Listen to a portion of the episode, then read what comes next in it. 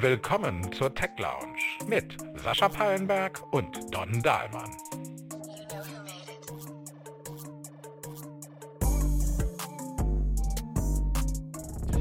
Einen wunderschönen guten Tag, guten Abend, guten Morgen, gute Nacht. Wir wissen es ja nach wie vor nicht, wann ihr uns abruft, zuhört. Äh, da sind wir wieder. Das hat jetzt aber auch gedauert. Willkommen bei der Tech Lounge. Hallo Don. Hallo Sascha. Ja, wir haben uns eine kleine Pause gegönnt aus diversen Gründen. Krankheitsgründen, CES-Gründen, Umzugsgründen und sonstigen Sachen.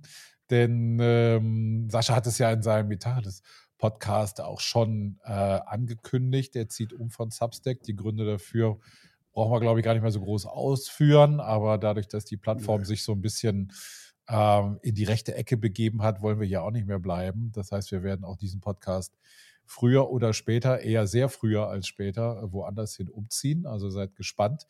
Äh, aber wie gesagt, viel zu tun und deswegen äh, haben wir so ein bisschen gebraucht, bis wir wieder in die Gänge gekommen sind. Aber jetzt sind wir wieder da. Ja, und Gott sei Dank. Also äh, ich freue mich wirklich, weil eigentlich gibt es ja mein Gott, es gibt eine ganze Menge zu bereden. Wir können hier locker eine zwei, drei Stunden Ausgaben machen, versuchen das möglichst kompakt rüberzubringen. Und obwohl, wie ihr unschwer am Titel erkennen konntet, Tesla ganz oben in die Headline gepackt haben, weil darüber müssen wir reden. Da sind nämlich gerade die Quartalszahlen bzw. die Jahreszahlen rausgekommen.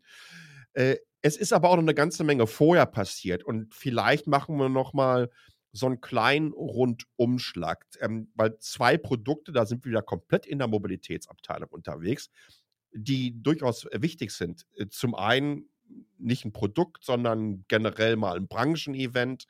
Ähm, die CS Consumer Electronics Show in Las Vegas war Anfang Januar und da gab es natürlich auch durch die Automotive-Brille eine ganze Menge zu entdecken. Neue Halle in Las Vegas, das ist die sogenannte West. Ah, die hattest du noch nicht gesehen, ne? Nee, die, ja, hatte, ich noch nicht ja, die hatte ich noch nicht gesehen. Ähm, ich würde sie tatsächlich als äh, Hyundai-Halle äh, benennen, denn die haben drei Stände in dem Ding. Also zwischen 25 und 30 Prozent der West Hall war Hyundai. Ja, die waren dieses Jahr super stark vertreten. Gut, ich war dieses Jahr nicht da, ich habe es dieses Jahr mal ausgelassen. Ähm, das mir auch ganz gut getan hat. Zumindest bin ich äh, allen, allen Corona- und Grippeerkrankungen aus dem Weg gegangen. Also ich hatte aber auch keine Lust auf die Reise und so weiter. Also ich habe es dieses Jahr mal weggelassen, war letztes Jahr da. Äh, habe mir auch die neue Westhalle angeguckt. Aber was mir dieses Jahr aufgefallen ist, ähm, ich hatte da auch äh, lange Gespräche mit Kollegen, äh, so von außen drauf betrachtet, hatte ich immer das Gefühl, irgendwie stagniert das so ein bisschen. Aber mir haben viele Leute gesagt, die vor Ort waren, das ist so ein, einerseits stimmt das, auf der anderen Seite muss man gucken, wo ist im Moment die Entwicklung im Automotive und die ist halt quasi in den Gehirnen der Autos und das sieht man nicht so. Und da gibt es weniger zu zeigen. Aber wenn man an die Stände gegangen ist und wenn man dann auch so mal ein bisschen reingeguckt hat, dann hat man viel gelesen über die Fortschritte, die die Automotive-Industrie in Sachen Software gemacht hat. Und selbst bei VW gab es ja einigermaßen gute Nachrichten, was das Thema Software angeht, was ja auch selten ist. Ähm, mit dem Chaos, was die äh, sich selber angerichtet haben äh, bei Cariat. Aber selbst da gab es gute Nachrichten und ich, wenn man dann ein bisschen genau hingeguckt hat, hat man auch festgestellt, oh ja, da tut sich wirklich mhm. was. Da ist tatsächlich, man hat das Gefühl, dass zumindest die deutschen Hersteller, die ja da mehrheitlich vertreten sind, ähm, begriffen haben, wie wichtig das Thema Software für den Käufer ist und wie wichtig es ist, die Plattform so aufzustellen, dass sie nachhaltig sind und dass sie upgradefähig sind ähm, und dass sie Services bieten, die vielleicht auch mal ein Stück weitergehen. Man kann das, was Mercedes zum Beispiel angeboten hat, dieses, dein Auto macht Musik, während du fährst äh, und du bist quasi der Dirigent, das kann jetzt irgendwie Blödsinn sein, alles noch mit AI natürlich noch obendrauf als Sahnestückchen, äh, PR-Sahnestückchen obendrauf. Aber auf der anderen Seite finde ich es ganz spannend. Natürlich braucht das kein Mensch. Niemand braucht irgendwie ein äh, AI-gesteuertes Musikfeature, wenn du Auto fährst, dein Auto komponiert irgendwas.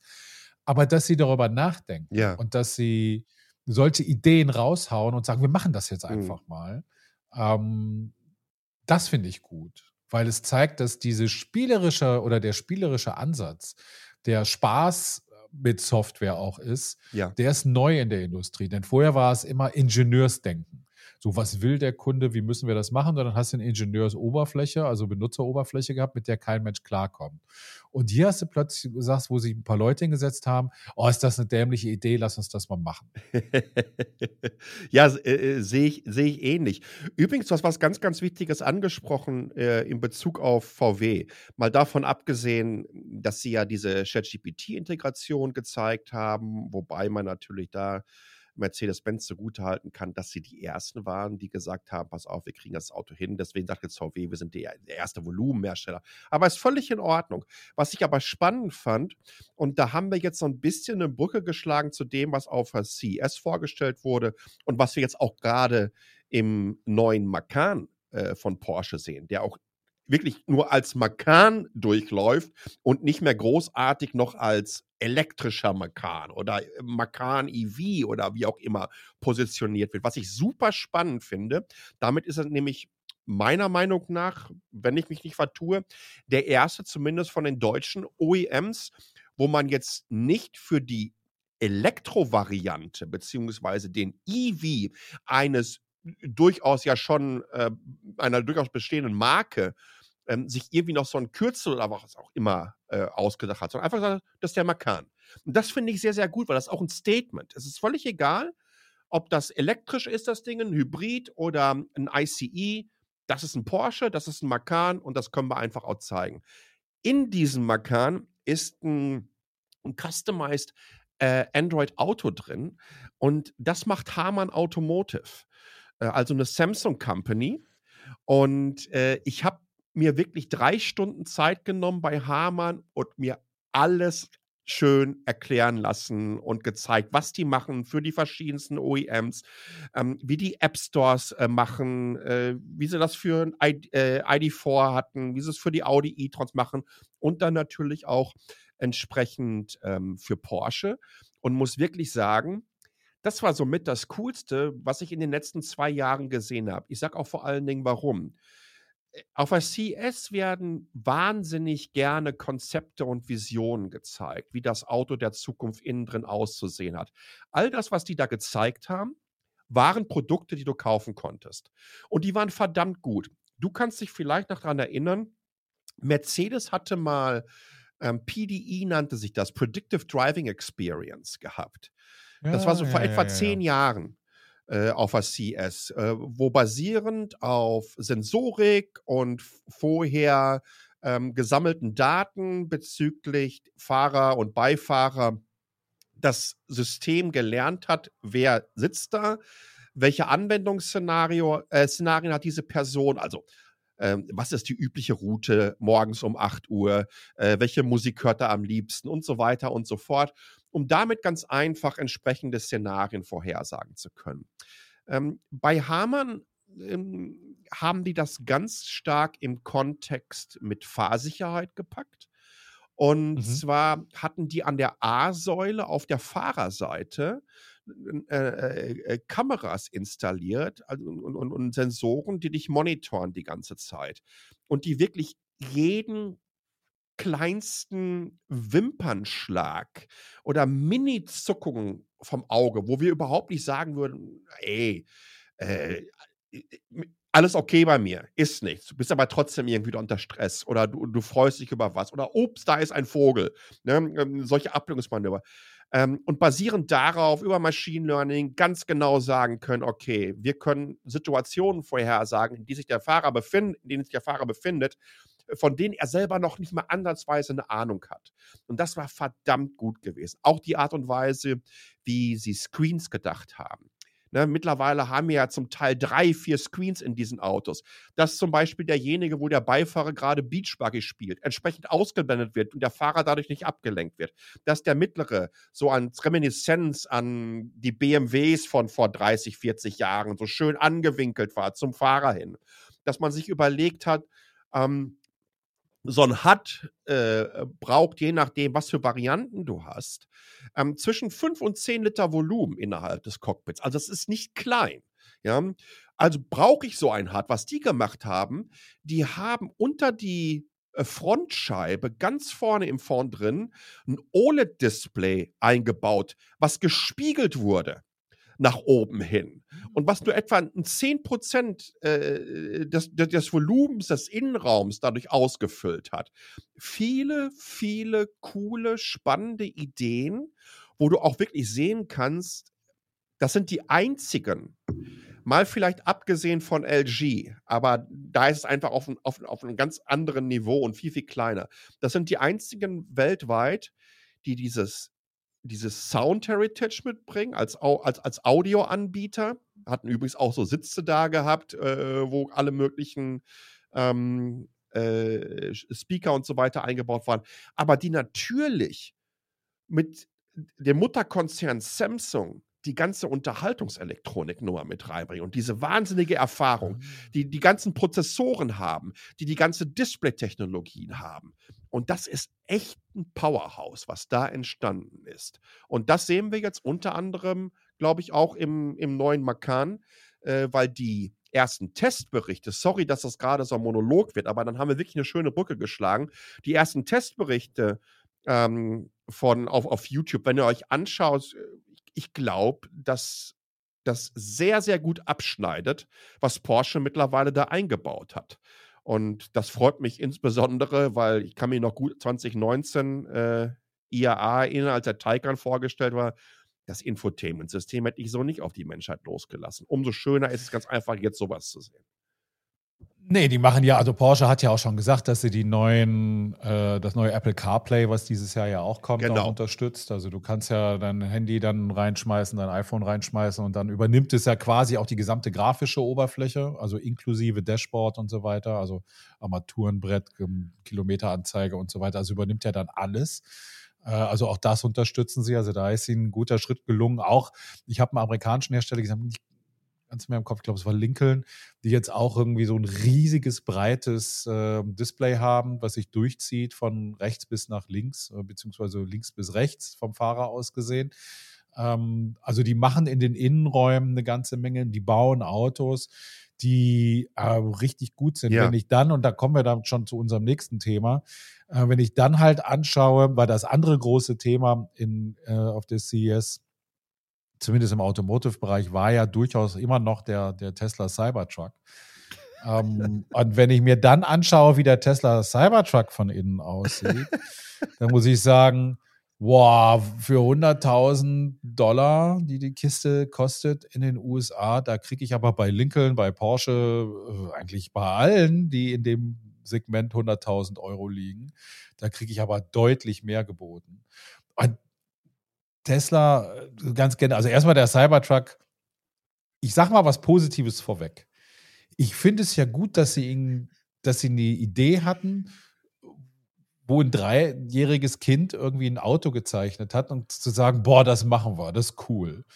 Ähm, dass man das dann so auf die Straße setzt, ist was komplett anderes. Man geht mal einen anderen Weg, finde ich auch völlig in Ordnung. Aber die Kiste aus Edelstahl zu bauen und äh, die verbaute Technik ist nicht ausgereift. Die, äh, du siehst die ersten Testberichte, die rauskommen, die alle darüber klagen, dass das Auto rostet, dass die Technik nicht funktioniert, äh, dass das Auto laut ist, es wiegt drei Tonnen und so weiter und so weiter. Da frage ich mich irgendwie, hat man das Auto zu schnell entwickelt? Hätte man noch ein, zwei Jahre warten sollen? Hätte man vielleicht mal ein paar Leute einladen sollen, die das Test fahren und sagen, hm, so vielleicht nicht? Äh, was macht Tesla da? Ja, ich, wann haben sie ihn vorgestellt? Im November äh, 2019. Mhm. Lustigerweise ja, vorgestellt. Jahre, ne? ja. und da war ja schon der gebaute Prototyp. Ja, ne? Ähm, also sie haben ja vorher angefangen zu entwickeln, sicherlich, aber trotzdem. Äh, tut mir echt leid. Also, das ist, Auto sieht lustig aus und es ist eine lustige Idee, sowas mal auf die Straße zu setzen. Aber es gibt schon einen Grund, warum er nicht in Europa verkauft wird ähm, oder hier nur schwer reinzubekommen ist, was Crashtests angeht, was äh, äh, Fußgängersicherheit angeht und andere Dinge. Ähm, und im Grunde genommen habe ich mittlerweile das Gefühl, dass Tesla also das schreibe ich ja schon auch schon seit langem, auch in meiner Kolumne bei Gründerszene. Tesla ist eine Ein-Auto-Firma. Ja. Die haben nur ein Auto in zwei Varianten, also den 3 und den, den Y, Y. Ja. Äh, ansonsten ähm, verkaufen sie, der X verkauft sie nicht, der S verkauft sich nicht. Ja. Ähm, das ist schon mal das, das eine. Das ist also ein Auto, eine Firma, die nur ein einziges Auto verkauft. Sie haben nichts in der Pipeline, was es nach hinten abdeckt. Und sie sind auch noch teuer, wenn man sie vergleicht mit dem, was auch teilweise deutsche Anbieter zahlen, was, wenn du zu, ähm, zur PSA-Gruppe gehst, beziehungsweise ja. zu Stellantis ja jetzt gehst, was die im Angebot haben und was da kommt, äh, aber auch was äh, BYD und andere chinesische Anbieter plötzlich da raushauen. Der BYD Seal, auch in der SUV-Variante, ähm, das, das sind super Autos geworden.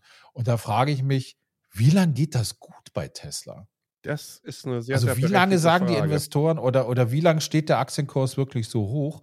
Denn getragen wird das ganze Unternehmen ja nicht von den Vorverkäufen mehr, das war ja früher mal, sondern äh, das ist ja auch vorbei, sondern das wird nur getragen von den ständigen Verkäufen dieses einen Autos. Mhm.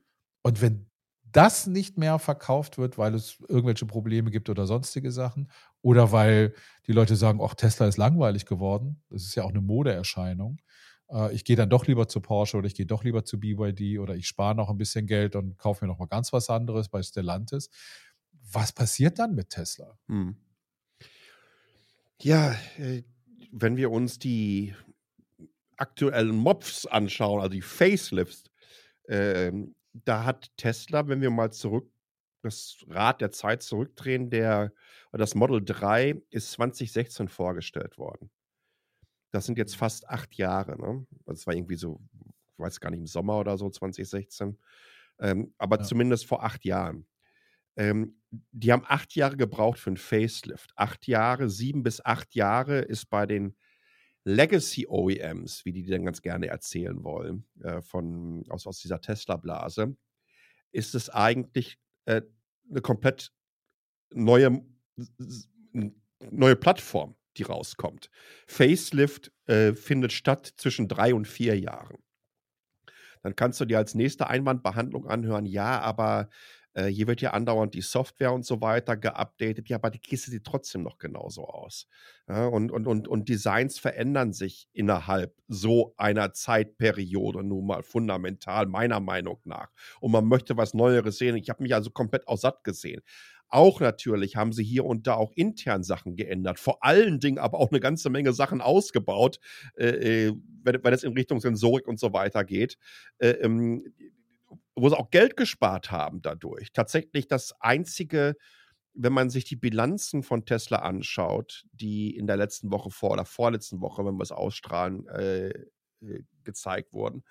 Ähm, das Einzige, was da wirklich so einigermaßen positiv aufgefallen ist, ist, ähm, dass die Kosten pro Auto äh, zurückgegangen sind. Ich glaube, so um roundabout 1000 Dollar. Möchte mich jetzt da nicht drauf, aber über die gesamten 1,8 Millionen, da was sie verkauft haben, ist es äh, runtergegangen. Nur kann das nicht ansatzweise den sogenannten ASP, den Average Selling Price äh, von Tesla auffangen, der in den letzten, ich glaube, fünf oder sechs Quartalen im Schnitt um 10.000 Dollar gefallen ist. Hm, das heißt also, die haben, ich glaube, zwischen 20, 30, 40 Prozent mehr Umsatz gemacht. Ich glaube, 38 Prozent mehr Umsatz gemacht.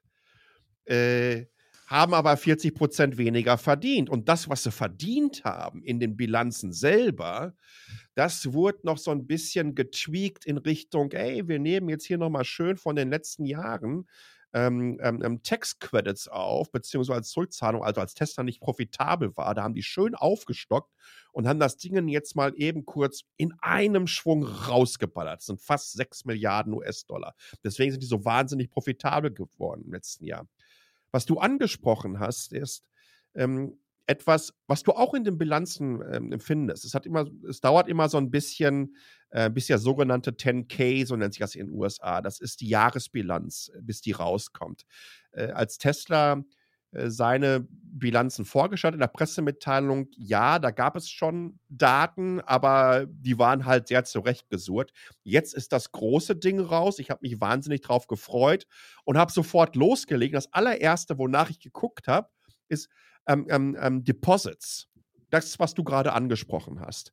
Nämlich zu sehen, ey, Tesla in einer Tour mit dem Model 3 können wir uns daran erinnern, haben die ja sogar einen Ticker unten laufen gehabt, ne, wie viele gerade es vorbestellt haben. Oder denk mal, Cybertruck. Zwei Millionen potenzielle Cybertruck-Vorbestellungen. ja. Alleine dieser Quatsch auch schon. Ne? Aber es ist natürlich auch immer ein Stockpump äh, gewesen für, für, für, diese, für diese Marke, beziehungsweise als Kernprodukt, was ich nach wie vor immer noch als Aktie ansehe. Ähm, diese Deposits, die Customer Deposits sind zum ersten Mal zumindest die letzten zwei Jahre, im Vergleich der letzten zwei Jahre, an die ich mich zurückerinnere, nicht drin. Und es wird auch nicht mehr kommuniziert. Oben dazu kommt, wo man sehen kann, was für eine Zwickmühle die sind. Ähm, Tesla hat äh, es, also das Inventory, das heißt also, was produziere ich im Vergleich zu dem, was ich verkaufe. Inventory ist ordentlich angestiegen über die letzten zwölf Monate. Das heißt, die Autos stehen da rum. Die Gebrauchwagenpreise gehen komplett in den Keller, weil Tesla ja auch die Neuwagenpreise ordentlich verändert hat. Dann kommt jetzt so ein Anbieter wie Herz, der sagt, unsere 20.000 Teslas, die verkaufen wir. Knallen die noch auf dem Markt? Die Dinger stehen rum. Du musst auf den Tesla nicht warten, wenn du einen neuen haben willst. Den hast du sofort das, das sind alles so Dynamiken und so, so Zeichen, wo man sehen kann, Halleluja. Ich glaube, das wird nicht einfach. Dazu finanziell. In China tritt in diesem Jahr, das ist einfach der Deal, den Tesla mit der äh, örtlichen Regierung hatte, die den Kredit gegeben haben. Und der Kredit basierte darauf, dass ab Zeitpunkt Y, äh, X müsst ihr so und so viele Steuern zahlen, ab Zeitpunkt äh, Y müsst ihr so und so viele Steuern zahlen. Zeitpunkt Y fängt in diesem Jahr an. Die Steuern in China sind für Tesla eine Ecke nach oben gegangen. In den USA fallen die Incentives weg, äh, um, um, um alle, nicht alle, aber einen großen Teil der Teslas einfach mit diesem äh, EV-Credit irgendwie von 7.500 US-Dollar, ähm, äh, die es da gab, äh, auch zu, zu belegen, was natürlich ein Vorteil für die war, beziehungsweise für die Kunden. So viele Einschläge, die gerade kommen, aber die größten Einschläge, und da würde ich ganz gerne den Ball zurückspielen, meiner Meinung nach, weil der größte Einschlag, das ist der Wettbewerb, der einfach verdammt gute Autos und gute Plattformen hat. Und das tut denen richtig weh, vor allen Dingen, wenn du nur ein, ein Modell hast, Model 3 und Model Y ist für mich das gleiche Modell. Ähm, und, und, ja. und, und, und, und das Ding sieht aus wie von 2016. Na, ist ja okay, aber meine, also was ich schon immer gesagt habe, ist gerade, also was mich immer gewundert hat.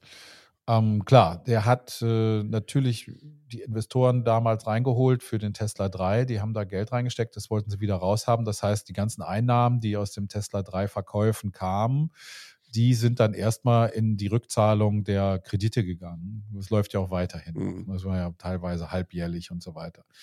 Ähm, ist ja auch in den Bilanzen noch zu sehen.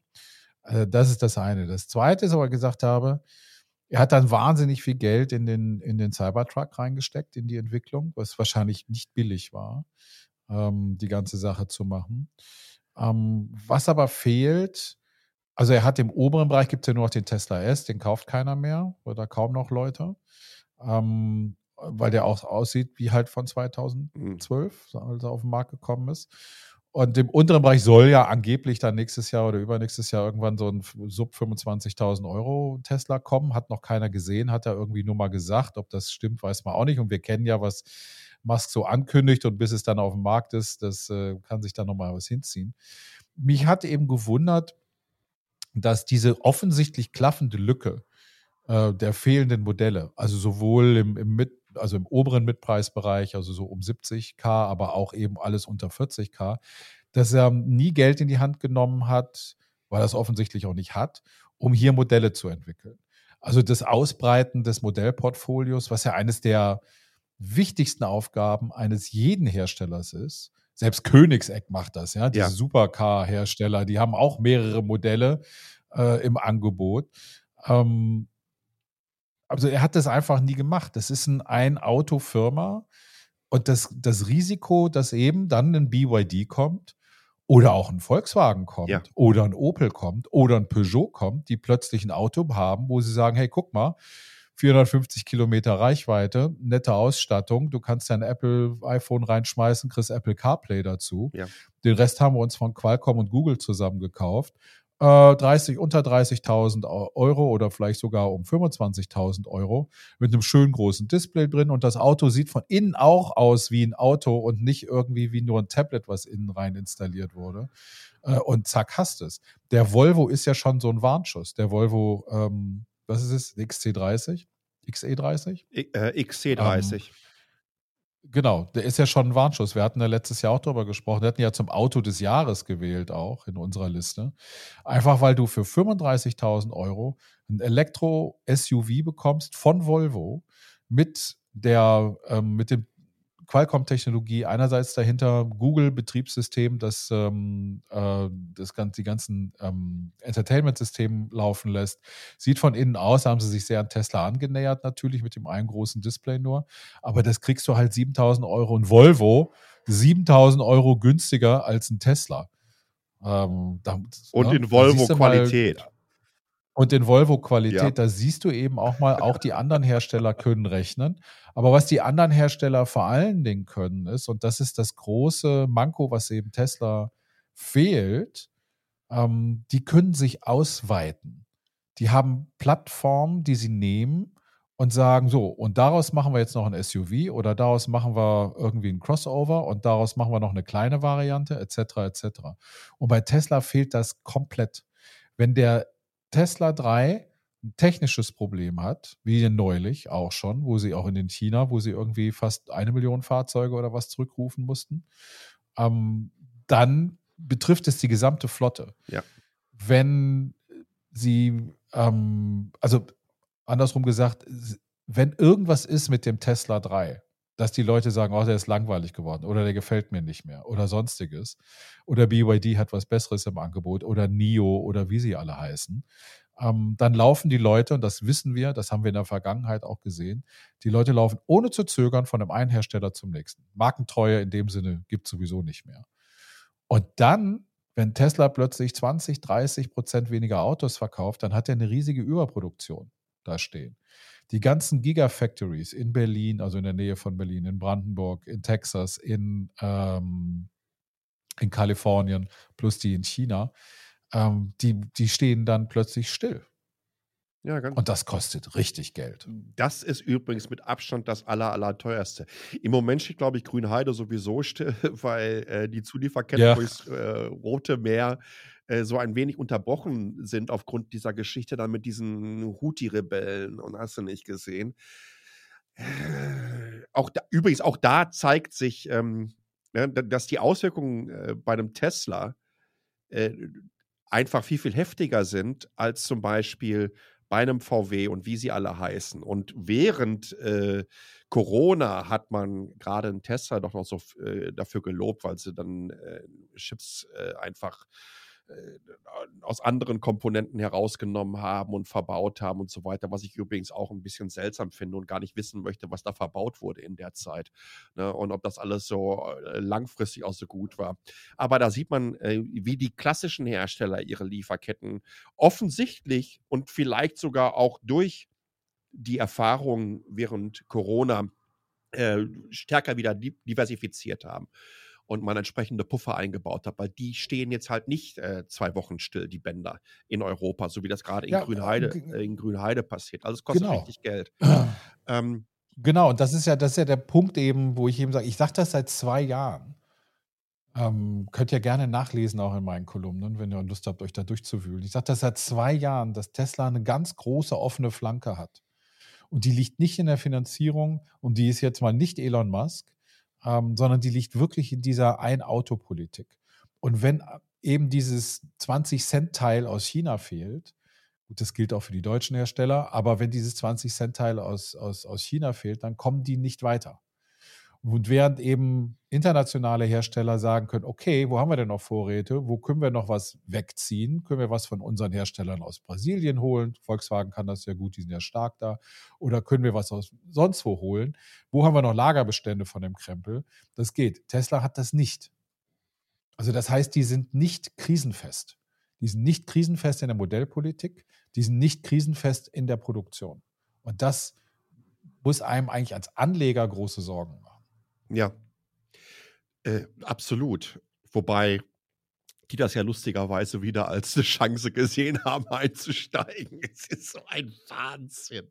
Es ist so ein absoluter Wahnsinn. Ähm, Tesla hat äh, nach dem Financial Call über 80 Milliarden an Marktkapitalisierung verloren. Das ist fast ein Mercedes. Ne? Das muss man sich mal vorstellen.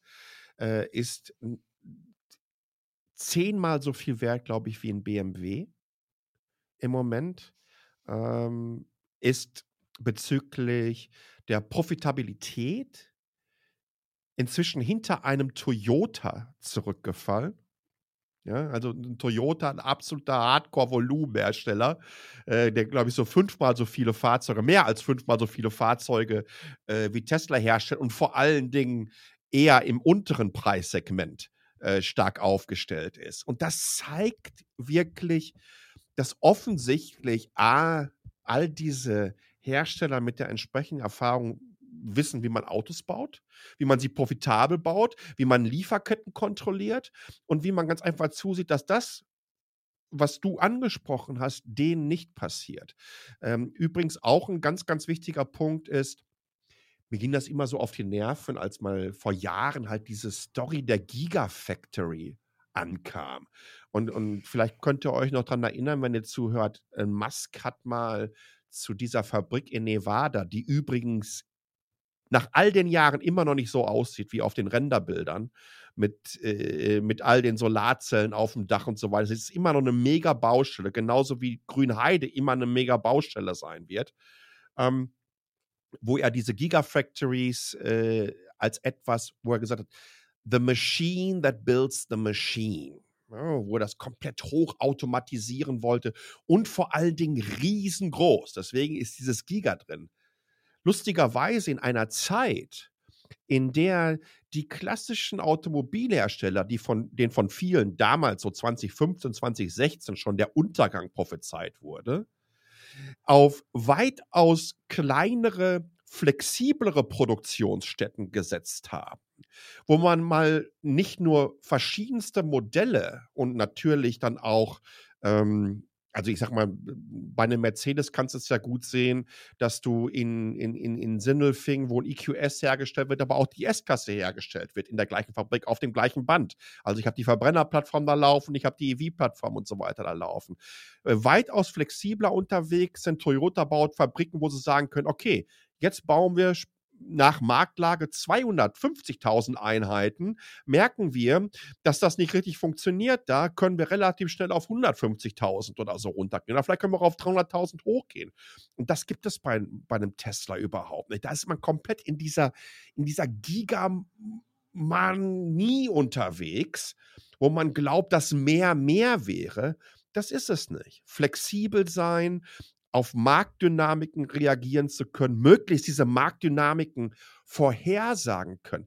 Das sind auch alles Erfahrungen, die ein Tesla überhaupt nicht hat. Im Gegenteil. Man glaubt die ja. ganze Zeit, dass, dass der unendliche Demand nach Tesla-Fahrzeugen da wäre. Dass sie überhaupt nicht, das ist ja auch die Geschichte, die immer wieder erzählt wurde, dass Tesla nicht mit dem Bau nachkommt äh, im Kontext zu den Abverkäufen beziehungsweise Bestellungen. Und da muss man sich jetzt gerade fragen, warum sind, werden keine Deposits mehr angegeben in den, in den, ähm, in den Dokumenten, in den, in den äh, Quartalszahlen beziehungsweise in den Jahreszahlen. Ich glaube, das wird ein richtig heftiges Erwachen in diesem Jahr, äh, finanziell so oder so ich kann mir nicht vorstellen, dass das, was du mit diesem Model 2 oder dem 25.000 Dollar Tesla, der just geleakt wurde, einen Tag vor äh, dem Financial Call, wo gesagt wurde, am nächsten Sommer, wenn der Musk ankündigt, dass die im nächsten Sommer ein Modell bauen, genauso wie er gesagt hat, wahrscheinlich werden wir auch unseren Roboter im nächsten Jahr verkaufen. Ja, dann kannst du doch da mindestens zwei oder drei Jahre oben drauf äh, äh packen. Überleg mal, das dauert so lange wie der Cybertruck. Die stellen den Prototypen von diesem Model 2 vor. Dann, dann, dann, dann kommt das Ding im Jahr 2030 auf den Markt. Äh, wie, wie soll das und, Ja, das ist. Und 2030 gibt es kein genau. Tesla mehr. wenn das nicht kommt. Ja, das, das, also ob es keinen Tesla mehr gibt, weiß ich nicht, aber. Ähm, oder oder äh, halt einen anderen Namen und gehört jemand anderem. wie, wie, wie, du richtig, wie du richtig sagst, äh, kommt Tesla jetzt eben an den Punkt, nachdem sie über ein Jahrzehnt sich aufgebaut haben und auch sehr erfolgreich und auch zu Recht sehr erfolgreich waren, das darf man auch nicht vergessen. Sie haben die ganze Industrie ja, oder die haben der ganzen Industrie kräftig in den Hintern getreten. Ähm, und auch zu Recht in den Hintern getreten. Also sie haben Richtig, schon viel bewegt. Absolut. Aber, äh, aber sie kommen jetzt eben genau an diesen Punkt, den wir bei vielen Unternehmen sehen, die eben nur ein Produkt haben, dass sie eben zu lange, zu sehr auf dieses eine Produkt gesetzt haben und nicht diversifiziert haben. Ähm, dass das einzige Argument auch für die Investoren Wachstum, Wachstum, Wachstum war. Mhm äh, und immer mehr Verkäufer dieses einen Modells. Und jetzt kommen sie eben an einen Punkt, wo andere in dem Segment, und das Segment ist echt dicht mittlerweile, also dicht gestaffelt mit interessanten Autos auch. Ähm, jetzt kommen sie an, an einen Punkt, wo eben die Konkurrenz sagt, Moment mal, das können wir ja auch. Und ähm, die, wie wir wissen, die Industrie, die Autoindustrie, sowohl in Deutschland als auch in Japan, als auch in den USA, die sind langsam. Aber wenn sie denn mal in Schwung kommt, dann haben sie die Erfahrung in der Produktion, in der Herstellung, äh, in der Vorproduktion, im Research Development, ja. in allem, was dazugehört. Und sie kommen jetzt in die zweite, teilweise ja schon in die dritte Generation der EVs, die sie bauen. Und man merkt den Fortschritt. Und die sind ja auch nicht blöd. Die kaufen sich Leute von Rivian. Ja, die kaufen, die holen sich Leute von Apple, die in der Entwicklung unterwegs waren. Die holen sich Leute auch von Tesla ähm, um zu sehen, wie, wie können wir es besser machen. Und genau das passiert gerade. Und meine, ich glaube, dass Tesla dieses Jahr das erste Jahr unter Druck kommt. Mhm. Das wird noch nicht so sichtbar sein, weil sie es noch zudeckeln können. Aber spätestens 2025, 2026, wenn sie nicht einen wirklichen Burner auf den Markt bringen, eben dieses 20.000 bis 25.000 Euro Auto, was 600 Kilometer Reichweite hat und nichts kostet, ähm, wenn sie, wenn sie das nicht rausbringen, dann haben sie ein Problem. Und dann werden die Zahlen vom Tesla 3 zurückgehen und dann hat er ein Überkapazitätsproblem. Und dann werden wir sehr viel hören über, ähm, dass er Leute rausschmeißt. In Brandenburg, in China, in Texas, wo auch immer er seine Gigafabriken hat. Aber das ist weit in die Zukunft geguckt, aber es ist meine, meine Vision in Anführungsstrichen oder das ist das, was ich befürchte, was bei Tesla passieren wird. Ich sehe das genauso wie du ich kann mir nicht vorstellen, dass sie mit der jetzigen Modellpolitik drei Jahre so weiterfahren können. Wenn die, nochmal, wenn, wenn die diese Modelle die nächsten drei Jahre die einzigen verfügbaren sind, dann lehne ich mich nicht zu weit aus dem Fenster, um zu sagen, dass trotzdem äh, Tesla, ich glaube, weiß ich nicht, äh, was haben die, 20 Milliarden oder so auf der hohen Kante, dann wird das eng ähm, sobald die in negativen Free Cashflow hineingehen, haben die ein riesengroßes Problem. Und das Angebot des Wettbewerbs wird ja in den nächsten drei Jahren nicht geringer. Im Gegenteil, ja, da werden noch mehr Hersteller, insbesondere auf die westlichen Märkte kommen, äh, äh wo es darum geht, pass auf, äh, wir können jetzt auch ein BYD, ein, äh, ein, äh, ein NIO mit der gesamten Modellpalette äh, in Deutschland kaufen. Das hatten man ja so vorher. Ja, was, was, was gibt es gerade vom BYD auf dem Markt in Deutschland? Das sind nicht viele, ne? Der Seal und der Dolphin. Ja, guck mal. Und jetzt überleg mal, jetzt kommen die, mit den, jetzt kommen die mit den ganzen anderen auch noch an. Halleluja. Ja, wir hatten ja schon eine, wir haben ja schon eine Folge drüber gemacht über die Gefahr, der, die der deutschen Autoindustrie äh, droht, wenn die Chinesen dann hier wirklich mal wirklich auf den Markt kommen. Und ich hatte ja schon, ich habe es ja auch mal recherchiert und äh, auch mit ein paar Leuten gesprochen. Und klar, du siehst einfach, dass trotz 10% Einfuhrzoll, die die chinesischen Hersteller hier noch zahlen müssen in der EU, in der EU der BYD Seal in der Basisausstattung 7000 Euro günstiger oder 6000 Euro günstiger ist als ein ID3. Ja, weißt du Bescheid. Und du kriegst ungefähr das gleiche Auto. Und äh, die werden auch in der Lage sein, Tesla zu unterbieten. Da bin ich mir ganz sicher. Aber das ist dann wieder für eine andere Folge ein Thema. Das ist dann, glaube ich, das Stichwort, um jetzt hier die Kurve zu bekommen. Ihr habt gemerkt, es war ein bisschen länger. Ähm, es ist ja auch wirklich ein sehr, sehr komplexes Thema. Ähm, aber es ist ein Thema, was uns die nächsten zwölf Monate oder jetzt sind es ja nur noch elf, guck mal, der Januar ist ja schon wieder durch. Es sind ja nur noch elf Monate, Tja. meine Güte, die Zeit. Bei Weihnachten. Es ist, man, man könnte ja, also, also Osterhasen müssten doch jetzt schon im Verkauf sein. Das, das zumindest. Osterhasen sind schon verkauft. ja, ja, klar, die, die ist schon. Es ist ein Thema, was es in diesem Jahr beschäftigen wird. Äh, ich schaue alles andere als zuversichtlich für die Firma aus den USA in die Zukunft. Im Gegensatz dazu schaue ich aber sehr, sehr zuversichtlich zu unseren klassischen ähm, deutschen, traditionellen Automobilhersteller. Äh, für die schaue ich weitaus zuversichtlicher in die Zukunft, weil ich ganz einfach weiß und, und sehen kann. Ähm, ich glaube, das, was man auf der Roadmap hat für die nächsten zwei, drei Jahre, ähm, das sind entsprechend gute Statements. Ich glaube, ein guter erster Aufschlag ist Porsche mit dem Macan äh, gelungen.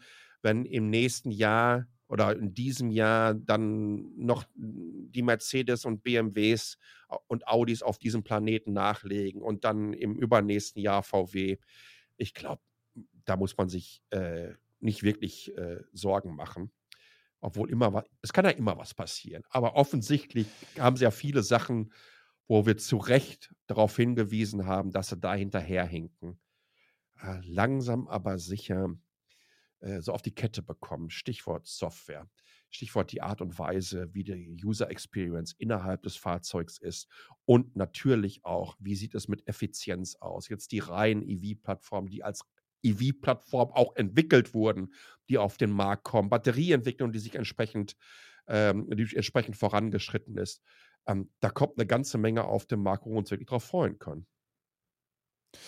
Wir freuen uns auf jeden Fall auf eine neue Staffel Tech Lounge, die hiermit dann gestartet ist. Ähm, wir werden in den nächsten Wochen die Tech Lounge, wie erwähnt, schon umziehen auf eine neue Plattform. Äh, werden wir aber dann auch rechtzeitig bekannt geben und erfolgreich, das hoffen wir zumindest von unserer Seite aus, werden wir auch sein. Aber da brauchen wir natürlich eure Hilfe zu, indem ihr uns äh, da wo ihr uns findet und hört, gerne ein Like, ein Kommentar oder eine sonstige Unterstützung hinterlässt. Das ist wie immer so die Sache mit den Algorithmen und so weiter und so fort. Ich mache das immer sehr ungern mit dem Like-Betteln, aber es hilft äh, tatsächlich, wenn ihr uns da einfach überall, wo wir uns, wo ihr uns findet, ähm, da was hinterlässt.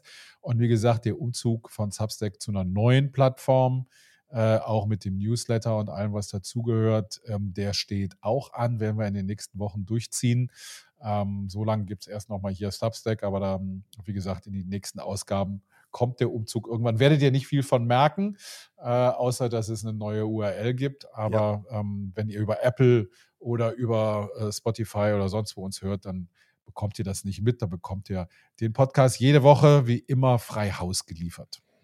Ja, Don, ey, Vielen, vielen Dank. Ich habe es vermisst. Ne? Es ist wirklich ein wahres ja, Fest, auch. dass wir uns wieder so austauschen können. Und ihr habt gemerkt, äh, wir, wir, wir, halten auch in diesem Jahr nicht zurück, sondern nee, ganz bringen wieder nicht. richtig rein. Es muss ja vor allen Dingen auch ein bisschen Spaß machen. Und äh, der darf nicht verloren gehen. In diesem Sinne, vielen, vielen Dank fürs Zuhören. Bis zum nächsten Mal. Bleibt gesund und ciao. Bis bald. Tschüss.